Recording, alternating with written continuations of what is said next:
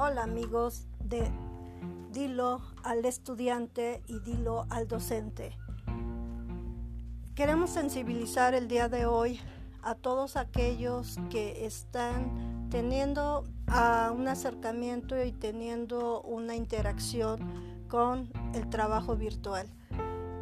Algunos estudiantes consideran el trabajo virtual como una situación de estrés, una situación preocupante, una situación de miedo. Pero esto es derivado de que nosotros como docentes no hemos creado los ambientes de aprendizaje virtuales necesarios.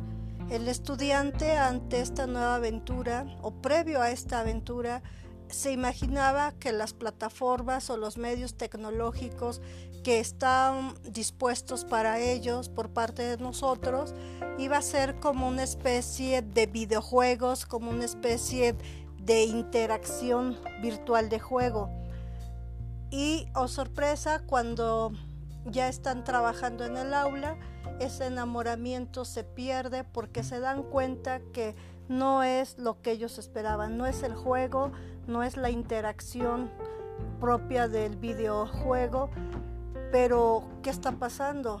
Como docentes podemos lograr crear esa magia que ellos o ese interés que los estudiantes tienen en los videojuegos, llevarlo hacia la parte de las plataformas o los recursos o medios tecnológicos que estamos utilizando muchos de nosotros, como es el Facebook, como es el WhatsApp y algunas otras aplicaciones de forma gratuita nos brindan algunas empresas eh, dedicadas a las TICs y a las tags. Entonces, eh, yo los invito y los exhorto a que investiguemos y nos capacitemos al uso de estas eh, aplicaciones de esta manera hagamos que el estudiante se interese más en este trabajo virtual para que lo disfrute, para que él se sienta a gusto. Es decir, debemos de crear el ambiente de aprendizaje virtual eh, idóneo para el joven. Acuérdense que no estamos cerca de ellos, no, no vemos qué es lo que está sintiendo, qué es lo que está pasando en su interior.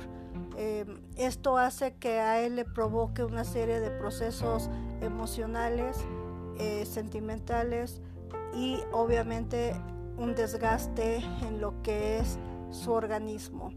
Entonces tendríamos que ser muy cuidadosos y entender que nuestro rol en este momento es el rol de acompañantes de estos estudiantes para que podamos activar y aplicar y activar actividades que estén relacionadas con muchos medios y aplicaciones para que ellos eh, vean la parte lúdica del trabajo virtual y quizá no lleguemos a un nivel de, de un videojuego, pero sí eh, tratar de activar esa, ese ambiente, esa dinámica que le produce el videojuego al alumno, activar a través de los medios que estamos utilizando. Entonces, esa es una de las tareas que tenemos. Eh, no es fácil, pero si empezamos a investigar y a capacitarnos, creo que va a haber buenos resultados, sobre todo para nosotros, para que también nosotros nos hagamos ágil todo este proceso de enseñanza y aprendizaje virtual. Entonces, eh, este es solamente una, idea, una idea espontánea. Eh, hay más autores que, que nos están brindando información para que podamos tener una base y un referente para realizar nuestras actividades. Hasta la próxima.